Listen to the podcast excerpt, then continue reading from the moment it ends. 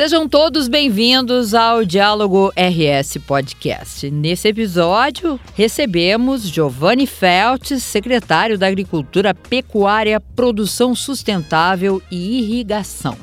Vereador por 12 anos e prefeito de Campo Bom por três mandatos, Giovanni Feltz chegou pela primeira vez à Assembleia Legislativa em 1994. Nas eleições gerais de 2014, se elegeu deputado federal. Um ano depois, assumiu a Secretaria Estadual da Fazenda. Em janeiro de 2023, Feltz tomou posse na SEAP. Giovanni Feltz fala das medidas adotadas para minimizar os efeitos da estiagem, as parcerias com entidades e universidades e as metas de sua gestão.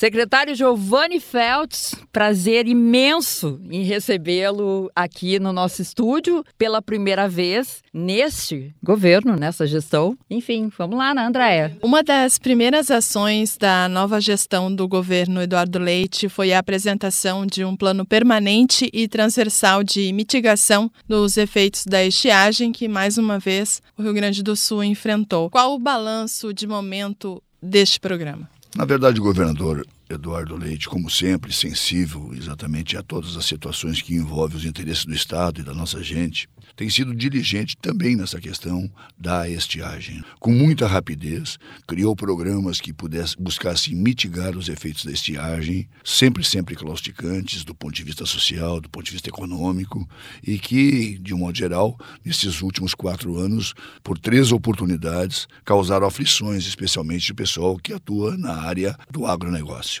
O programa supera estiagem é uma conjugação de esforços das mais variadas secretarias na transversalidade do assunto a ser enfrentado, até para potencializar as ações. Foram múltiplos os programas lançados. Assim como ocorreram em outras secretarias, o programa Avançar também canalizou recursos bastante volumosos e expressivos para a Secretaria de Agricultura e Pecuária, e isto fez com que nós pudéssemos ir atendendo aos poucos, de um modo geral, emergencialmente, mas na expectativa que haja uma constância desses programas, quais não sejam da reservação de água, do melhor manejo do solo, da perfuração de poços com equipamentos nossos, até mesmo da perfuração de poços através da contratação ou do repasse dos recursos.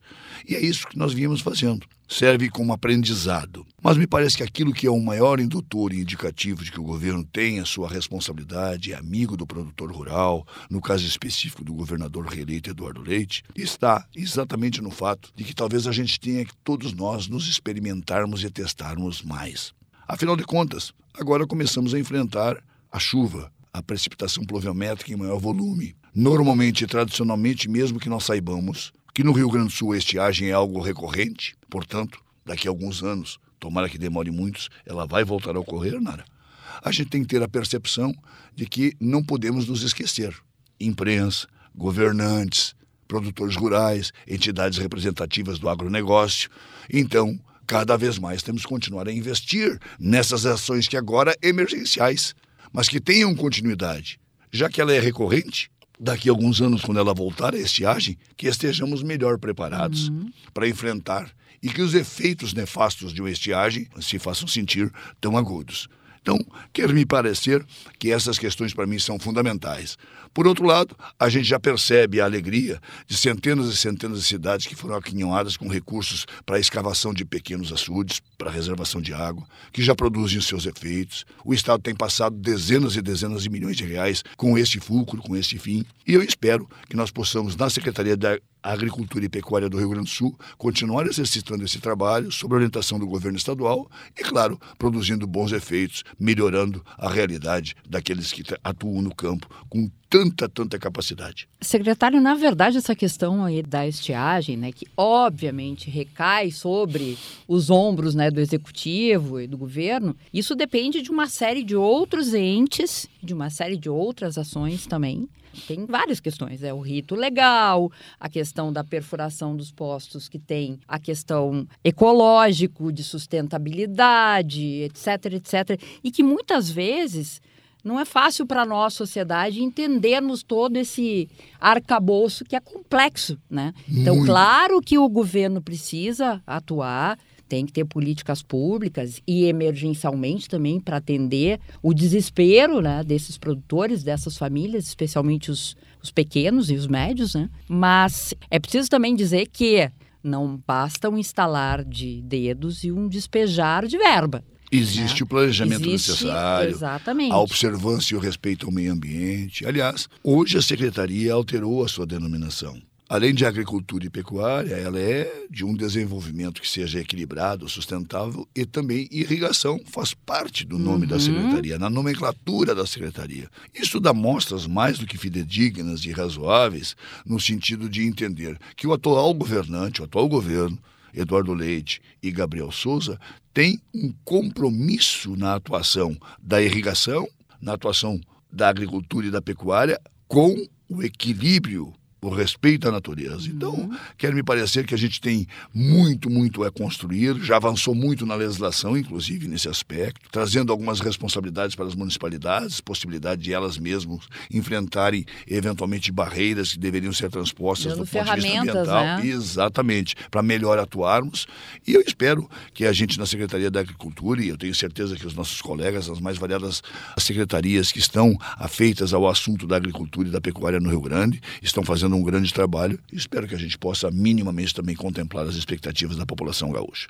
Muito bem. E a Secretaria da Agricultura também renovou nesse ano uma parceria, aí, mudando um pouquinho de assunto, com o Fundo de Desenvolvimento e Defesa Sanitária Animal, a Universidade da Carolina do Norte dos Estados Unidos, que monitora os animais né, e também simula aí um tema importante que é o espelhamento de febre aftosa no estado. Qual a importância desse acordo, secretário? Fundamental para nós termos ferramentas, mecanismos que são absolutamente indispensáveis e modernos para acompanharmos a movimentação dos animais aqui no estado do Rio Grande do Sul e asseverar com tranquilidade, através da competente observação, acompanhamento dos nossos departamentos que tratam da questão dos animais aqui no estado do Rio Grande do Sul, porque isso enseja reflexos bastante grandes, né? Uma boa parte das receitas do Estado, uma boa parte da movimentação econômica do Rio Grande do Sul está exatamente no mercado das proteínas, do suíno, do frango, dos ovinos, do gado, e nós estarmos livres da aftosa sem a vacinação, que é o caso sanitário, status sanitários do Rio Grande do Sul hoje, é, é algo fantástico. que nos permite, com certeza, adquirirmos, implantarmos e abrirmos novos mercados. O fato é que Santa Catarina encontra-se nessa mesma realidade, o Paraná é igualmente nesse mesmo status, mas nós não estamos tendo hoje, de um modo geral, colhendo todos os benefícios que essa condição sanitária deveria nos dar. E isso nós estamos trabalhando. É um conjunto de ações que foram tomadas nesse sentido. É a expectativa de que o MAPA, o Ministério da Pecuária e da Agricultura no Brasil, faça com que também as, os organismos e instituições internacionais se apropriem dessa realidade sanitária do nosso Estado e também que outras embaixadas e outros países reconheçam essa condição no Rio Grande do Sul para nós minimamente podermos, quem sabe, habilitarmos ainda mais plantas para poder exportar produtos de excelência que são produzidos aqui no nosso estado. Para mercados potenciais como a China, Muito, a gente teve agora né, uma missão do governo do estado, o interesse deles por, por proteína animal é gigantesco. É gigantesco. Porque eles têm uma necessidade pelo volume, né, aos milhões de pessoas vindo ao mercado de consumo a cada ano, em pouco tempo, eles precisam ter alimentação. E essa garantia do ponto de vista alimentar, ela só pode ser dada por países que têm condições de ampliar e com uma razoável dose de segurança alimentar. Né? Isso é atestada pelos nossos profissionais da Secretaria, pelo governo do Estado do Rio Grande do Sul. Naturalmente, é uma possibilidade, uma janela que se abre. Para vocês terem uma ideia, nós já recebemos aqui a delegação do Chile, que ainda no final do mês de janeiro deu garantias de que nós podemos habilitar plantas que possam exportar para o mercado chileno, que talvez não seja assim do ponto de vista numérico, embora o mercado é importante, atrativo como todos os mercados o são, ela serve com certeza de um patamar de compartilhar até mesmo com a Europa a nossa realidade sanitária, porque o Chile é um dos grandes exportadores de frutas de excelência para o mercado europeu. Se eles estão comprando a nossa proteína animal, é sinal de é que nós aval. exatamente, uhum. nós aqui temos realmente um cuidado, uma expertise, uma vocação de fazermos com toda a responsabilidade que requer. E a testagem é feita por nós, o acompanhamento é das entidades, é um somatório também das cooperativas, as empresas que, de um modo geral, atuam nesse mercado, é um somatório de responsabilidades, é um acúmulo de histórico de conhecimento que, com certeza, mesmo agora, com os riscos da gripe aviária, a influenza, que já contaminou na Argentina, uhum. que está rondando o Uruguai, nosso vizinho aqui, mesmo nessa situação, o Rio Grande do Sul até aqui tem passado incólume, uhum. graças a Deus, porque os reflexos seriam nefastos. Então, essa corrente de proteção, essa situação somada e construída a longo tempo, com liderança e parceria do Estado, na nossa secretaria especial, nossos colegas técnicos que estão a campo permanentemente com as entidades, os produtores e as cooperativas, com certeza nos merece um aplauso, porque estamos passando por uma aprovação bastante grande e reconhecida, inclusive, na esfera federal. Afinal de contas, nós somos fronteiriços com dois países. Então, além de cuidarmos também dessa questão ah, aqui no nosso território, se nós não cuidássemos tão diligentemente como estamos fazendo, felizmente até aqui com sucesso, e tomara que assim continue, o Brasil perderia a condição. Uhum. E isso traria reflexos imensos para a balança comercial brasileira. Seja, a responsabilidade do Rio Grande do Sul. Com certeza. Nisso, né? Por isso também, quando se trata da Universidade da Carolina, ela nos permite ferramentas para acompanhar melhor isto, para termos de forma contemporânea formas de mensurar riscos, fazer a sua atuação e é isso que nosso departamento, que cuida desse aspecto na questão animal, tem se utilizado. A renovação desse contrato, desse convênio, dá uma demonstração do quanto a Universidade de Carolina do Norte reconhece e atesta de que o Rio Grande do Sul merece essa parceria por conta da sua excelência e seu histórico, mas da mesma forma nos dá ferramentas para atuar ainda melhor e avançarmos cada vez mais, melhorando a nossa qualidade e o nosso status sanitário no Rio Grande do Sul. Secretário Feltes, seguindo nesse meio acadêmico, acadêmico, qual a importância das parcerias, assim, se estão previstas também parcerias da Secretaria junto às universidades aqui do Estado, buscando projetos, uso de novas tecnologias? Na verdade, são múltiplas as universidades que têm uma atuação bastante forte na questão do agronegócio no Rio Grande. Né? A academia contribui barbaramente por conta muito da excelência dos seus profissionais, eventualmente da faculdade que tem um foco mais direcionado exatamente para a questão do agro, muitas delas com esse olhar. Também percebe-se que os espaços estão cada vez mais permeáveis para a discussão de novas tecnologias e da multiplicação dos bons exemplos que se dá lá no campo. Essas tecnologias envolvem no manejo do solo, na reservação da água, da implantação da irrigação, na compreensão de que existem ferramentas cada vez mais atestadas ao longo do tempo que produzem bons resultados.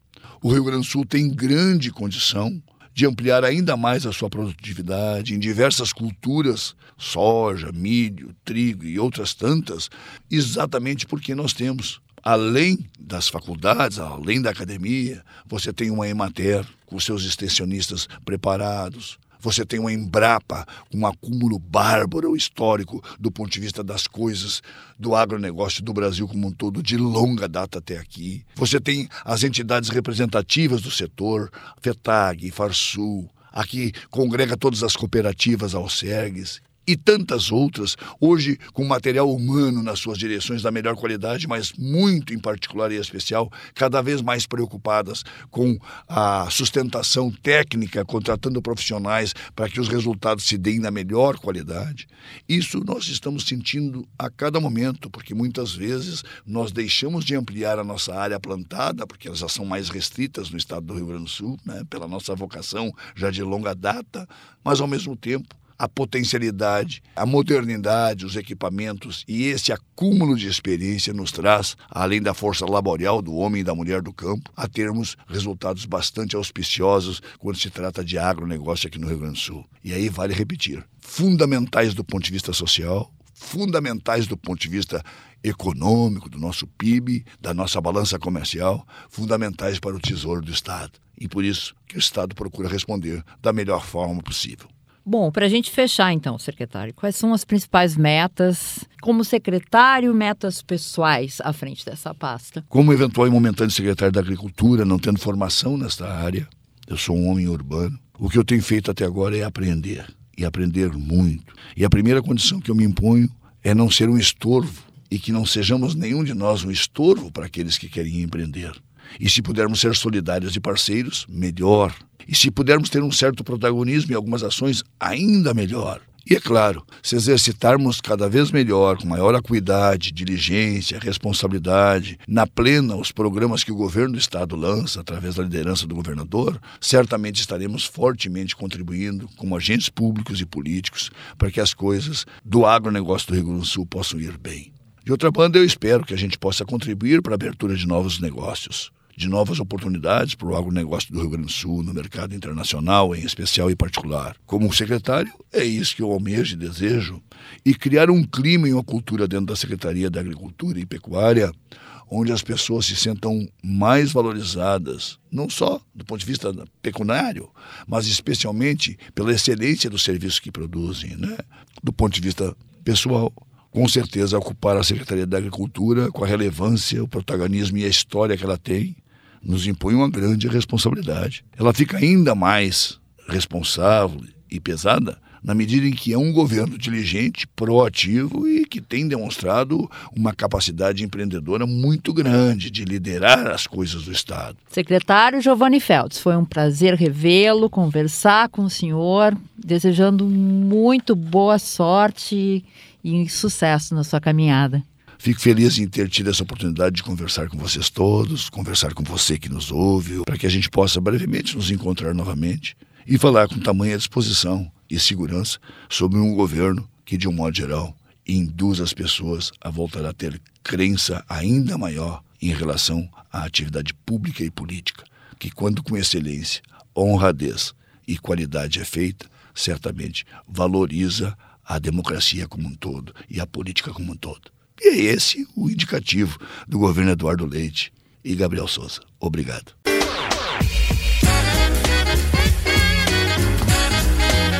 Diálogo RS Podcast fica por aqui. Eu sou Nara Sarmento. E eu, Andréa Martins. Esses e outros conteúdos estão disponíveis no portal de notícias e no canal do YouTube do Governo do Estado e nas plataformas do Spotify e Rádio Web. Um grande abraço a todos e até o próximo episódio.